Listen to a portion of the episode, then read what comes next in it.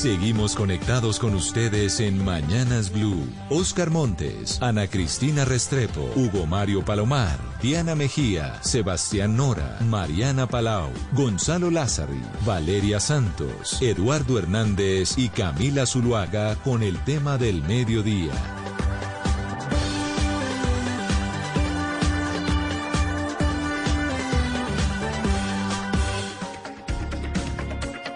Y ahora sí, nos adentramos en nuestro tema del mediodía, 12, 18 minutos. Saludamos a todos los que ya están conectados a través de nuestro Facebook Live en la cuenta de Blue Radio Colombia.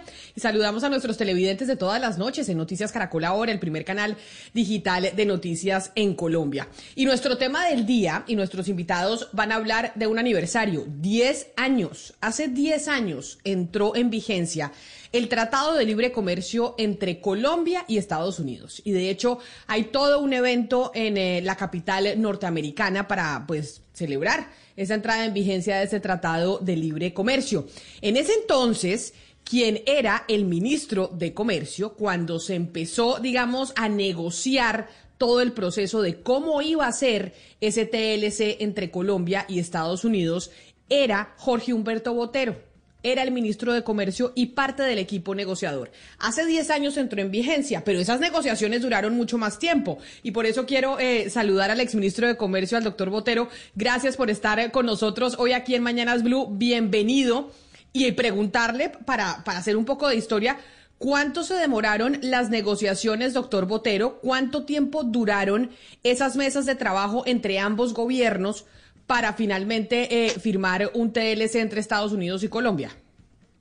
Mm, Camilo, Camila, buenas tardes. Es un gusto estar en su programa. Estoy viendo en pantalla a mi interlocutor y grato adversario de aquella época, al senador Robledo. Infortunadamente, por razones de mi agenda, no vamos a poder debatir, pero ustedes van a escuchar al senador Robledo, ustedes y los televidentes, más adelante, que es una voz muy autorizada, totalmente crítica y antagónica de lo que nosotros hicimos y pues es el sentido, Camila, del periodismo, entregarle a los, al público las distintas versiones o ángulos de las noticias. El proceso de negociación, yo creo recordar, pero es, es un recuerdo un tanto impreciso, duró unos dos años un proceso excepcionalmente complejo. Eh, Estados Unidos, por aquella época, gobierno del presidente Bush hijo, venía tratando de negociar lo que se llamaba el ALPA, el Tratado de Libre Comercio de las Américas. Esa iniciativa fracasó, básicamente saboteada por Brasil y Argentina, que son países muy cerrados y muy proteccionistas. De hecho, son, son actualmente los países más cerrados de la región. Colombia es tercero. Y ese proyecto del gobierno Bush fracasó y entonces se abrió la posibilidad de una negociación que inicialmente era entre Colombia, Ecuador, Perú y Bolivia. Eh, un golpe de Estado frustró la participación de, de Perú, perdón, de Ecuador en el proceso. Bolivia dijo no tener interés. Marchamos entonces en ese proceso Colombia y Perú. Perú lo culminó porque tiene una actitud más abierta hacia el comercio y la inversión extranjera primero que nosotros. Sí. Y nosotros nos quedamos un tiempo mayor, creo que hasta noviembre del año 2005, si no recuerdo mal, y firmamos ese tratado. En ese, en ese momento se produjo la pérdida de las mayorías por el Partido Republicano en el Congreso de Estados Unidos y fue preciso renegociar dos capítulos del tratado a requerimiento del Partido Demócrata y por eso la entrada en vigor del, del tratado se demoró un tiempo mayor, pero a mí me correspondió todo el proceso desde el comienzo hasta la firma del tratado en Washington. Así es. Usted era el, eh, el, ministro de Comercio y sí, también nos acompaña, como usted lo acaba de mencionar, el doctor Jorge Enrique Robledo, que fue su antagonista en ese momento, que era desde la voz en el legislativo que decía ese tratado de libre comercio no lo deberíamos firmar y que sigue además siendo un, eh, un gran opositor. Pero déjeme le pregunto, doctor Botero, ¿usted 10 años después cree que esto le convino a Colombia, sí o no? Yo tengo la seguridad de que le convino a Colombia así el potencial de beneficios del tratado sea mucho mayor que sus realizaciones. Lo dije hace un par de minutos y lo reitero. Colombia es una de las economías más cerradas de la región. O sea, la relación entre su, la sumatoria de sus importaciones y sus exportaciones como proporción del Producto Interno Bruto es realmente muy baja. Solo hay dos países más proteccionistas que nosotros, que son el primero de todos Argentina y luego Brasil. Nos convino sí, pero la conveniencia fue hasta ahora marginal. El potencial de explotación que tenemos es gigantesco. ¿Por qué hemos avanzado tan poco? Yo creo que por dos razones fundamentalmente. El primero, la productividad de la economía colombiana no ha progresado. Entonces, para un país poco competitivo, competir es un reto colosal y Colombia, la verdad sea dicha, no ha progresado.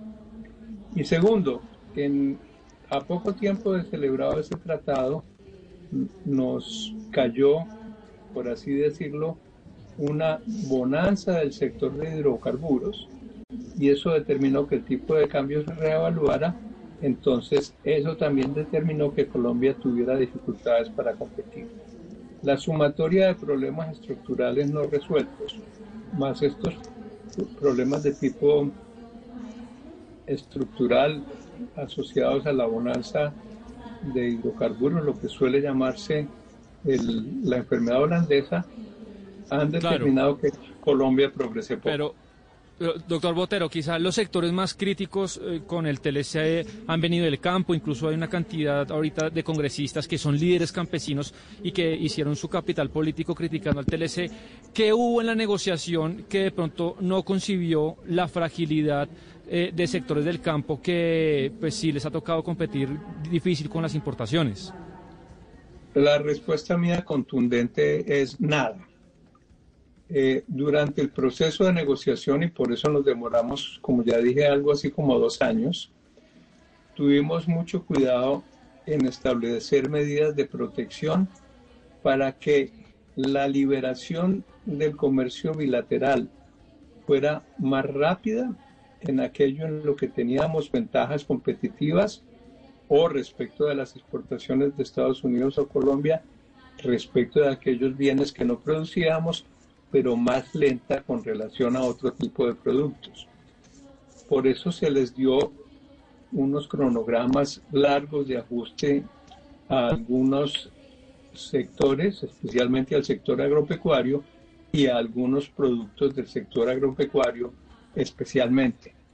Eh, entonces sí, han aumentado las importaciones de bienes agrícolas, por ejemplo, del maíz amarillo, del trigo, de la lenteja, en fin, de productos que no producimos, pero simultáneamente Colombia ha crecido sus exportaciones en frutales, en aguacate, en cacao. Todavía hay un enorme potencial allí por explorar, como dije, porque hay problemas de falta de competitividad y por una cuestión fundamental, y es la cuestión fitosanitaria. Para que uno pueda exportar tener un acceso potencial es indispensable, pero no suficiente. Claro. Tiene que cumplir los requisitos fitosanitarios, o sea, las regulaciones de inocuidad desde el punto de vista alimentario en el país al que pretende exportar. Y Colombia en eso, si bien ha avanzado, ha tenido avances importantes. Importantes. Eh, Doctor Botero. En, ese campo, sí, señor. Yo, quería, quería preguntarles, ahorita en las campañas, muchas, varias de ellas están eh, planteando una política mucho más proteccionista, pensando en eso, en proteger la industria nacional, en que no haya tantas importaciones, en equilibrar un poco más la balanza relacionada con, con, con eh, las importaciones y pues la producción nacional. En ese orden de ideas, el Tratado de Libre Comercio ¿hasta qué, hasta dónde limita la acción del Estado para, para ese tipo de políticas proteccionistas? La limita de manera profunda y es lo que algunos actores del proceso político no perciben, porque las medidas de protección que se están planteando irían en contra de las regulaciones que hemos adoptado en el tratado con Estados Unidos y con otros. Y es algo que los, los proponentes del proteccionismo económico, especialmente en el sector agropecuario, no perciben. Eh, violar esas, esas reglas no solo sería grave porque están contenidas en tratados internacionales que son obligatorios, sino que implicaría represalias de algunos de esos países o de todos ellos, lo que generaría pues una declinación de nuestras exportaciones y eventualmente una crisis en la balanza de pagos. Pero eso no es lo más importante. Lo más importante es si, si el país ha progresado en el sentido de facilitarle a los consumidores acceso a productos alimenticios a mejores precios y de mayor calidad. Y el ejemplo típico es el del huevo, el del pollo, el del pan y de la pasta. Colombia, cuando iniciamos este proceso y aún ahora, no, no tiene una producción de trigo competitiva en cantidades y precios con las de otros países. Por eso la apertura a la importación de trigo hizo posible que el pan y la pasta fueran asequibles a los sectores populares de la sociedad y como tampoco producíamos maíz amarillo de nuevo en las calidades y cantidades requeridas, al permitir su importación se produjo simultáneamente el gran auge de la industria avícola que le ha permitido a los sectores pobres de la sociedad, cosa que antes no ocurría, acceso a huevo y pollo en condiciones económicas. O sea, el país se ha beneficiado, se ha beneficiado, termino con esto Camila, se ha beneficiado, pero pues dar marcha atrás tendría unos costos bien importantes. Claro, permítame, doctor Jorge Enrique Robledo, senador de la República, como lo presentaba directamente el exministro Botero, usted pues fue opositor de todo el proceso del TLC, imagino que sigue siendo. Yo le quiero hacer la misma pregunta que le hacía al doctor Botero y es, Usted insiste 10 años después de haber vivido la experiencia de un tratado de libre comercio que hoy se conmemora, se celebra, etcétera, etcétera, que fue negativo para el país. Sí, por supuesto que sí, con una ventaja, y con mis saludos al doctor Jorge Humberto Botero, y con una ventaja, Camila, y es que cuando yo le expliqué al doctor Botero hasta la saciedad de que con ese TLC nos iba a ir como, los, como a los perros en misa, nos iban a triturar los gringos como nos habían golpeado antes en la apertura de César Gaviria, pues era un debate entre teóricos, ¿no? Entonces el doctor Botero decía unas cosas, yo decía otras. La ventaja que tenemos ahora es que han pasado 10 años, Camilo, y ya hay un veredicto de los hechos. Y los hechos, aquí tengo todas las cifras, demuestran que nos ha ido como a los perros en misa, como a los perros en misa. Mire, la balanza comercial de Colombia y Estados Unidos la balanza total, agroindustria y todo, era positiva para Colombia hasta antes de este tratado con Estados Unidos.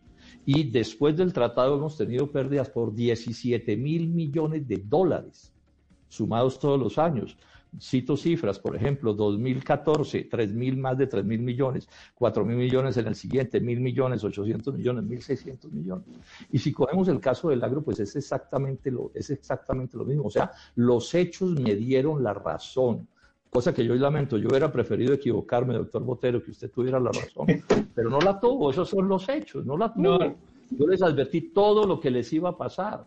Les advertí que las barreras fitosanitarias que usted acaba de mencionar eran inmodificables. Los gringos no van a ser tan estúpidos de permitir que les metamos a todos en Estados Unidos. Eso va a pasar, todos se los expliqué, es que yo no sé cuántos debates hice, cuántos artículos escribí, cuántos libros, perdió por goleada, doctor Botero, ya no le queda más que echar el cuento que está echando, que es que si de pronto que no sé qué, no, ahí están las cifras, y ahí está el desempleo, y está la pobreza, y está el hambre, y está la desnacionalización de la economía, y está el endeudamiento feroz, ahí están los resultados.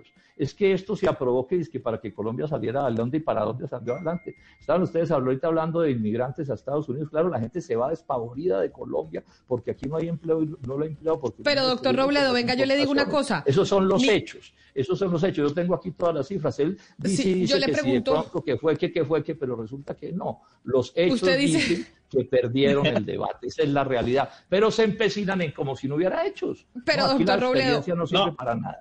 Niego de plano.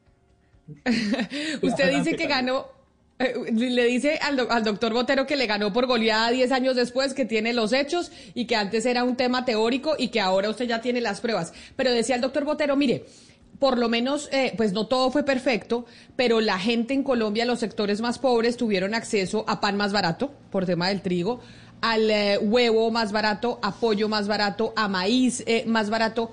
¿Eso es así o no? O sea, se reconoce que hubo ciertos pero, productos en donde la gente con menos ingresos tuvo acceso a productos a un menor precio que si no hubiera habido TLC, ¿eso no habría sido posible? Primero digamos esto, María Camila. Pregúntele a un desempleado y a un pobre que qué prefiere. Si comida un poquito más barata, pero empleo, o comida un poquito más, menos, eh, más, bar más barata, pero y desempleo. Es que es muy cómodo para el doctor Botero y para usted, María Camila, y para mí, echar teorías sobre la base de que tenemos empleo. Entonces, uno, todas las teorías le caben, ¿cierto? Y puede decir mil cosas. No, a los pobres el primer problema que hay que resolver es el de poder trabajar. Preguntémosle a los campesinos arruinados. Estamos importando 14 millones de toneladas de productos agropecuarios, entonces echarles el cuento de que es que las cosas son baratas. Pero yo le hago una pregunta a los campesinos de Boyacá destruyeron la cebada y destruyeron el trigo. Y si es verdad que es barato el trigo y la cebada, es barata la cerveza Colombia paja. En este momento, con toda esta crisis que estamos viviendo, sucedió una cosa, doctor Botero, que usted se debe acordar. Yo le advertí a usted que uno de los riesgos grandes de esta política de, eh, de, de importaciones desproporcionadas, exageradas, nos podía llevar a un a una pandemia, se lo dije en esos días, ahí están los artículos escritos, o sea, lo que pasó con la pandemia y la disparada de los precios de los insumos agropecuarios y de los precios de los alimentos, se los advertí, se los advertí, está escrito, doctor Botero, usted se debe recordar, no, está loco el senador Robledo, ¿cómo puede pasar una cosa de esas? Bueno, pues pasó y nadie sabe qué más va a pasar, es que un país no puede perder su seguridad alimentaria de esta manera como lo hemos hecho. Yo repito, las cifras eh, María Camila, dan todos los datos, Camila, dan todos los datos diciendo que perdieron el debate, pero es que aquí se mueven en una, dosis de dogmatismo descomunal, y claro, siempre habrá un cuento para echar y un sofisma para echar, pero preguntémosle a la gente, preguntemos por qué, porque esto no empezó con el TLC con Estados Unidos, esto empieza en el 90, ¿por qué tenemos 5 millones de colombianos que se fueron de Colombia porque no consiguieron empleo en el país? Puede haber peor desgracia para una familia que esa, y está otra vez disparada la gira de los colombianos por el hueco a Estados Unidos. 40 mil han, de, han, detenido en la, en la, frontera con México por ilegales en, las en, los últimos meses. Esa es la realidad, doctor Botero, y usted dice cosas y dice cosas, pero no lo puede mostrar, entre otras cosas, porque es un absurdo. ¿Cómo es que nos metieron el cuento, Camila? De que Colombia le iba a ganar en la competencia a un país como Estados Unidos, que tiene una economía por lo menos 10 veces más grande que la nuestra que subsidia su agroconsumas astronómicas. Yo les doy este dato para que se entienda de qué estamos hablando. Colombia, sus subsidios agrícolas hoy valen 2.600 millones de dólares al año. Los de los gringos valen 50 mil millones de dólares al año. La destrucción no ha terminado, van a acabar con la leche. A partir del 2026 empieza a acabar la leche en Colombia porque hay libre ingreso de leche norteamericana a este país. Van a acabar con el arroz y el pollo que usted pondera, doctor, eh, doctor Botero, acuérdese de mí si es que tenemos todavía cómo acordarnos de las cosas para ese año. En el 2030 va a haber libre ingreso de pollo a Colombia y seguramente liquidan la producción de pollo en este país. Todo Pero, esto está advertido. Eh, Camila, me deja, me deja replicarle al... Claro, doctor Botero, ni más faltaba. Lo que pasa es que, porque le están diciendo, el, el doctor Robledo le no, dice de... como le decía a uno la mamá, Camila, yo le dije, yo le dije, dije, y uno después se siente se, culpable. Se lo dije. Yo, yo le decía, bueno, se nos puso blanco el pelo en el, en el entretanto a Robledo y a mí. Ahora no falta sino que se nos caiga. Pero yo le quiero replicar con, con estas consideraciones, eh, que no son carreta, que no son sofisma, que no son cuentos que yo me invento. Son las cifras que quiero poner, las tengo aquí, como él tiene las suyas, de carácter internacional. Existe en el mundo una fuerte correlación entre la apertura de las economías y el ingreso per cápita. O sea, las economías abiertas suelen ser economías prósperas. Y el ejemplo más notable es China. China era un país pobre al extremo, todavía sigue siendo pobre porque arranca de muy abajo, pero los logros en, en la reducción de la pobreza en el mundo obedecen básicamente a la internacionalización de la economía china y de la economía de la India. Segundo, es verdad que las, el intercambio bilateral con los Estados eh, Unidos se ha deteriorado. Hoy, en aquel entonces teníamos un superávit en pro de Colombia. El senador Robleda lo, dice correctamente. Y hoy tenemos una situación de déficit. ¿Por qué? Porque ha declinado el precio de los combustibles, principalmente de los hidrocarburos, que si bien no son parte del EC, se computan en la balanza de pagos. Y eso nos lleva a la, a la teoría del empleo. El empleo debe generarse en los sectores donde sea productivo. El, el, mayor empleo depende de la mayor productividad. Eso es lo que lo hace sostenible. ¿no? Eso es lo que lo hace sostenible. Y, y eso nos lleva a un debate de, de, de carácter, llamémoslo filosófico, el de soberanía alimentaria. La teoría de la soberanía alimentaria consiste en que los países deben alimentarse con lo que producen y punto. Si eso fuera así, nosotros no importaríamos, no importaríamos trigo y Rusia no importaría café. Cada uno produciría lo que necesita para vivir. Pues bien, la teoría de la seguridad alimentaria es una teoría alternativa y es la teoría que la generalidad de los países eh, que la generalidad de los países practican. No hay que limitarse a consumir lo que se produce, sino que hay que consumir aquello en lo que somos competitivos y producir para el mundo exterior otros bienes en exceso de lo que producimos para poder importar aquellos bienes que no consumimos. Ese es el sentido de la seguridad alimenticia.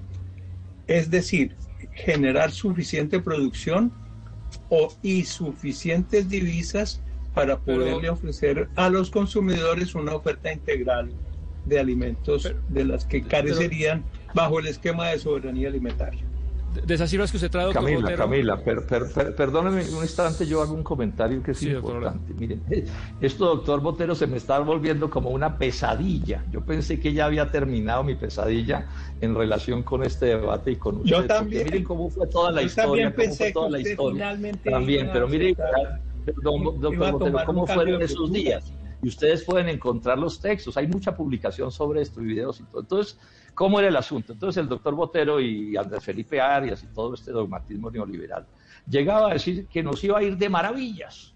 Y la prueba de que iba a irnos de maravillas nunca fue con datos de Colombia, sino que es que miren que Estados Unidos, que Francia y Alemania, y yo que era pues un, un ciudadano común y corriente, entonces decía, oiga, pero lo que pasa es que las cifras de Colombia, doctor Botero, le niegan lo que usted está diciendo.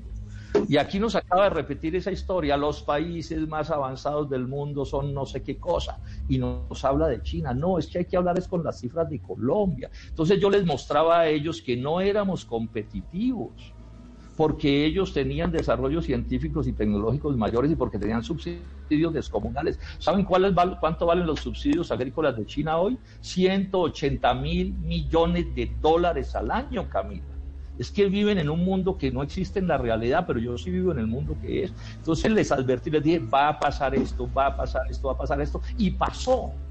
Pero siguen teniendo la razón, es que esto es increíble. O sea, los hechos no, no, indican nada, siguen con los mismos sofismas. A mí me parece igualmente increíble. además con esta advertencia, con esta advertencia, doctor Vocero, no es cierto, ojo con esto, no es cierto que China se haya desarrollado sin proteccionismo. No es verdad. Y hoy China sigue, siendo un país poderosamente proteccionista, como lo fue en su momento Corea.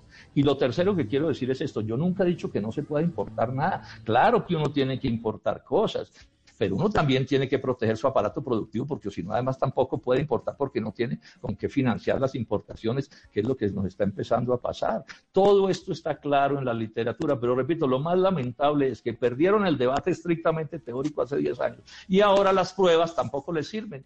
Porque aquí los hechos, las cifras, los números no importan, no importan porque es un dogma, como una especie de concepción religiosa de las cosas, en que no tienen que demostrar nada, hay que creerles por fe por fe, porque ellos dicen que esta hay que creerles por fe. No, los hechos los contradicen, doctor Botero. Los doctor Botero, Ambos, ambos dicen que usted dice, a mí me parece increíble que Robledo 10 años después no haya cambiado de opinión. Y Robledo dice, a mí me parece increíble que el doctor Botero 10 años después no haya cambiado de opinión. Estamos con el pelo blanco, no se nos ha caído, pero seguimos en orillas distintas. Pero Yo la cambiaría si hubiera perdido el debate, Camila. Si el doctor Botero me hubiera ganado el debate y las cosas hubieran pasado como él dijo que iban a pasar, yo honradamente habría cambiado mi punto de vista. Lo que pasa es que el debate... Yo también, yo, también ahí... Aquí sucedió lo que yo advertí que iba a pasar. Ellos perdieron la discusión porque no pueden demostrarnos en cifras y en números que las cosas pasaron como ellos dijeron que iban a pasar. No es así. derrotados completamente. No, no, es así, pero, pero pues eh, para eso, para eso son estos debates. Uno tiene posturas para ver al mundo, ¿no? Si se pone unos lentes eh, azules, pues mira azul, y si se los pone rosados, mira rosado. Eh, son las diferencias de enfoque y, por eso, Camila, es que estos debates son interesantes para que la gente tenga las oportunidades de, hacerse su propia visión. Yo no me atrevo a decir que, que el senador Robledo está loco, pero quisiera decir que yo tampoco creo estarlo, ¿no? Pero doctor Botero, ahí entonces para los que no son economistas y, dice, bueno, tenemos dos visiones, cada uno trae sus números, ¿en qué momento se determina pues quién tiene la razón? Porque el doctor Robledo trae unos números, usted trae otros y dice, claro que la apertura económica beneficia los ingresos del, eh, del, ciudadano promedio de cualquier país y Colombia no es la excepción. Dice el doctor Robledo, no señor, aquí quebraron una cantidad de industrias y yo les dije que eso iba a pasar. Que esas... Eh, tesis servían para países desarrollados y no, y no para el nuestro. Y seguimos 10 años después, y de hecho me está escribiendo mucha gente, periodistas que cubrían estos debates de ustedes hace 10 años, y dicen, increíble que estemos todavía con la misma discusión y no tengamos como alguien que nos diga, ¿funcionó o no funcionó? Sí lo tenemos, aquí están las cifras, Camila. Y el doctor Botero lo reconoció, pero la reconoció. Doctor Botero, yo le voy a preguntar hasta esto. ¿Es cierto, sí o no, que la balanza comercial de Estados Unidos y, Colombia se volvió negativa después de los TLCs? Se volvió negativa después de los TLCs. Y le doy la cifra. no me las puede negar. Es cierto, no me las puede negar. Mire, 2014, 2.700 millones de dólares. El año siguiente, 3.186. El que sigue, 4.774. Estas son realidades. No las puede controvertir. Yo he reconocido que es así he dicho que eso obedece a factores relacionados con el volumen y el precio de los hidrocarburos. Si usted mira las importaciones y exportaciones agrícolas y industriales exclusivamente, o sea, tomando solo unos elementos de la balanza comercial, la conclusión es otra. La conclusión es otra. Pero hay una, una pregunta de Camila que es bien interesante. Entonces, ¿cómo, ¿cómo hacemos? ¿Este debate no está cerrado? Pues en teoría lo está.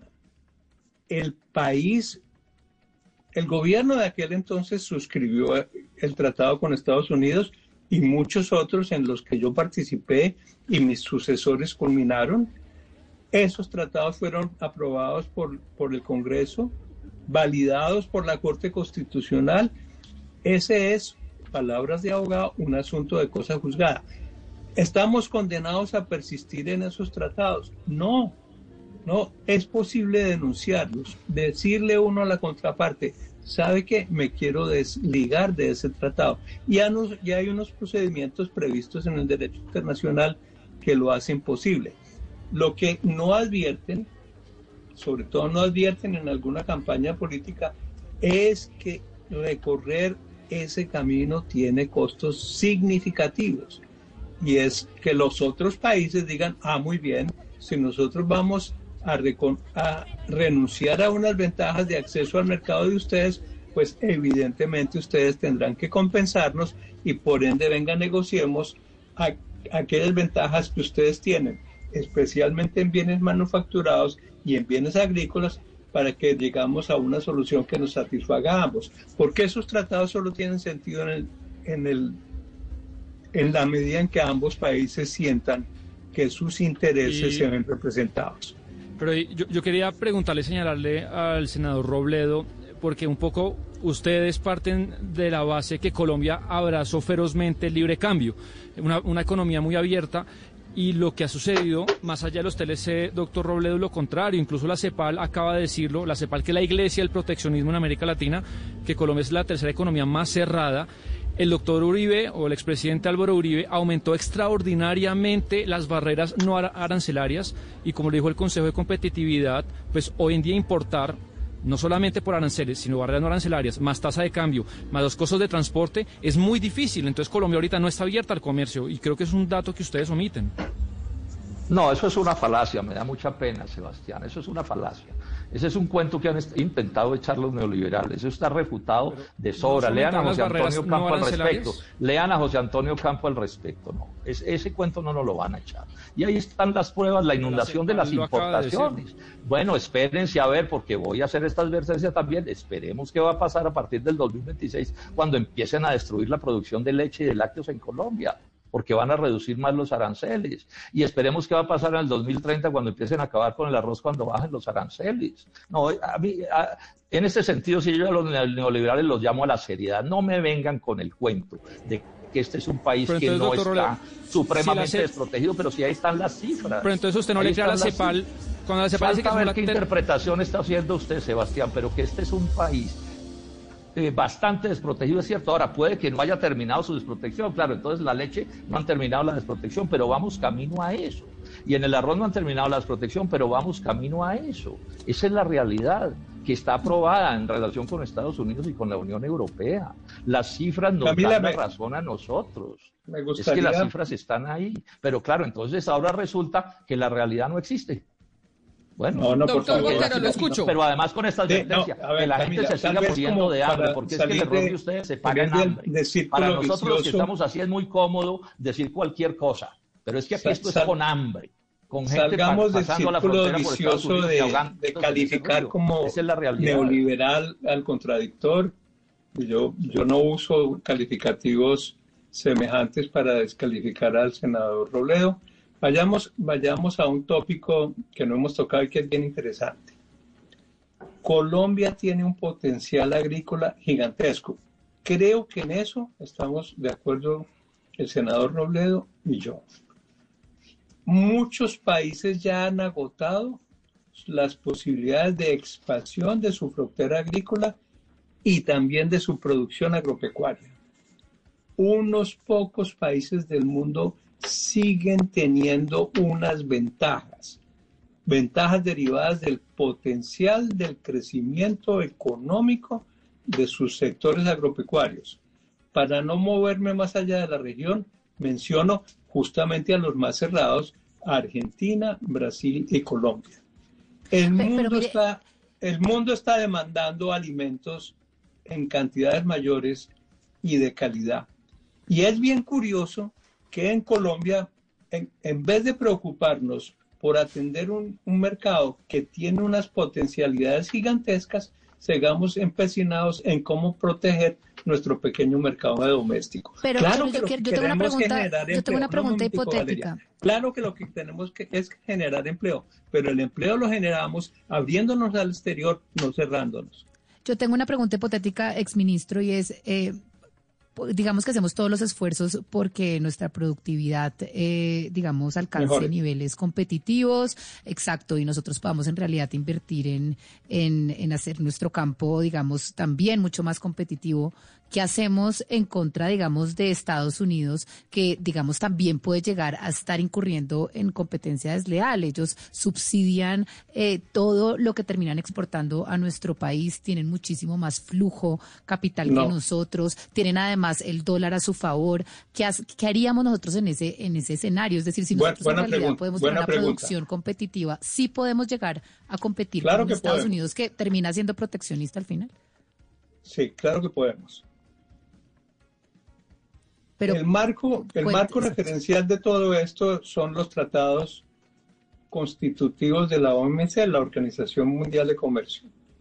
Con ese fundamento se han desarrollado los distintos tratados, como el de Estado, con Estados Unidos, que, que tiene que ser compatible con las regulaciones OMC. Entonces, todo el supuesto del libre comercio parte de la base de que los países compiten lealmente, o sea que no usan subsidios o que solo usan subsidios hasta cierto punto y de cierta naturaleza. Y eso es lo que podemos hacer tanto Estados Unidos como nosotros, independientemente de que el músculo económico y financiero de los Estados Unidos sea muy superior al nuestro. Eh, estamos jugando bajo las mismas reglas del juego. y esas reglas del juego fueron diseñadas justamente para que Colombia pudiera desarrollar su potencial. Si no fuera así, simplemente, perdón Jorge Enrique, ya terminó. Si no fuera así, en vez de desarrollar o de negociar un tratado de libre comercio que tiene mecanismos de protección y cronogramas dilatados para ciertos sectores de la producción agropecuaria, simplemente nos habríamos eh, eliminado el esfuerzo de una negociación complejísima y hubiéramos abierto la economía a la competencia sin ningún tipo de restricción. Esos factores Mire, Valeria, usted, tiene razón. Existen y están pactados en los tratados. Usted tiene razón en su preocupación. este debate no empieza hace 10 años con el TLC con Estados Unidos. Este año, este debate empezó en 1990 con la apertura de César Gaviria, que dijo Abdón Espinosa Valderrama, nos la impuso el Banco Mundial. No lo digo yo, Abdón Espinosa. ¿Sí? Que fue debilitar la protección de estos países y enfrentarnos de uno a uno cada vez más con las potencias. Es que, es, que esto es, eh, es, incluso una especie de burla. intento ilustrar esta para simplificar las cosas. No hay nada más competitivo en el mundo que el deporte. El deporte está diseñado para la competencia, tanto por espectáculo como por otras razones. Bueno, y si ustedes se fijan, todos los, todos, todos los deportes del mundo están montados sobre categorías. En el boxeo es clarísimo, hay peso pluma, peso mosca, peso no sé qué, hasta peso pesado. A nadie se le ocurre que es competencia leal meter un muchacho de 15 años que pesa 50 kilos a competir con un peso pesado en boxeo. Y en el tenis pasa lo mismo y en el básquetbol y en todo. Entonces, ¿qué fue lo que se inventaron Estados Unidos y las grandes potencias con toda esta política de libre comercio? Fue inventarse unos acuerdos de distinto tipo, porque son muchos, en donde nos igualan a los débiles con los poderosos y nos dicen que compitamos. Pues no podemos competir no podemos competir. Es más, el doctor Botero lo sabe muy bien. Usted se acordará, doctor Botero, de un debate que usted y yo tuvimos, en donde usted un día en el debate plantea que para qué iba Colombia a producir alimentos si teníamos la minería para financiar las importaciones. Esa es la lógica del libre comercio. Es una cosa que se llama en economía la teoría de las ventajas comparativas.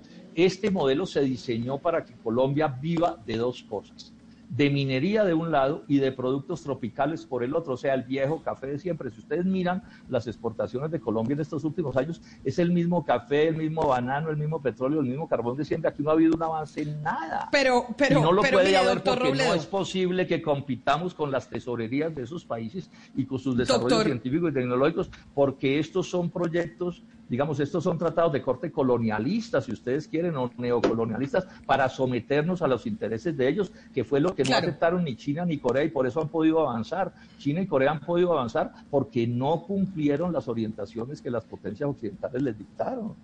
Se nos, se nos, se nos acaba el tiempo y es interesantísimo el debate que 10 años después sigamos con, con el mismo. Pero para despedirlos, y, les, pregunto de manera cortita, ¿usted no cree, doctor eh, Robledo, que estamos a portas? Ahorita se vienen las elecciones eh, del 29 de mayo. Estamos a portas realmente de que esto vaya a cambiar. ¿Usted cree que, pues porque todo dice que Gustavo Petro va a ganar?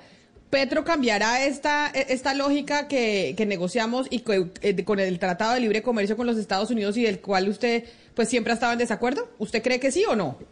El Petro que yo conocí se opuso al TLC cuando creamos el polo, pero después en el 2007 fue a Estados Unidos, hizo un acuerdo con congresistas norteamericanos y nos vino a exigir que defendiéramos el TLC. Ese es el verdadero Gustavo Petro y defiende también el Plan Colombia que tiene como primer punto el TLC. Entonces yo no me hago ninguna ilusión. Pero el punto interesante es este, lo dijo el doctor Jorge Humberto Botero, esos tratados se pueden modificar. Yo lo que estoy pidiendo es que se modifiquen, que se renegocien. que hagamos unos acuerdos en los que ellos ganen y nosotros ganemos y no esta, esta, esta, esta, esta pelea de Toche con Guayaba Madura donde no tenemos ninguna posibilidad. O sea, el problema es que tenemos unas potencias irresponsables que quieren un mundo de sometimiento a ellos, así el mundo que no es el de ellos se desbarate como se está desbaratando Colombia y todos los países de América Latina. Ese es el lío. Entonces, Pero entonces déjeme preguntarle, déjeme preguntarle eso mismo al doctor Botero, si cree y si piensa igual a usted en esta oportunidad o también en esta oportunidad piensan completamente distinto. Doctor Botero, ¿usted cree que de ganar Gustavo Petro aquí va a haber un cambio en esa negociación del, del TLC? El doctor Robledo dice que no. ¿Usted aquí está de acuerdo con él o no? Eh, es difícil saberlo, eh, porque, a ver, por una consideración general que la voy a hacer, Petro puede ganar y muchas de las, de las de los temas y propuestas de la campaña de Petro son o contrarias a la Constitución o contrarias a las leyes vigentes. Habrá que ver eh, si Petro llega a tener las mayorías que requiere en el Congreso, habrá que ver si el Banco de la República le valida las necesidades de financiamiento que sus programas implicarían.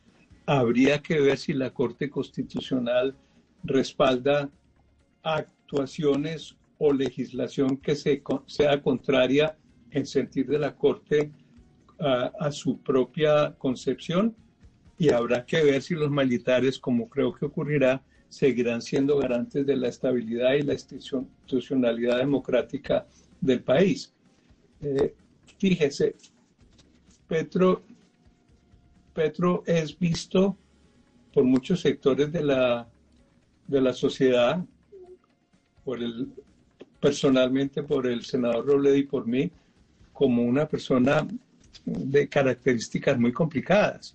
Pero si llegara a ser presidente, pues nos tendremos que enfrentar con él en el plano de la democracia para combatir sus ideas en lo que corresponda y acoger lo que de, de él bueno nos parezca.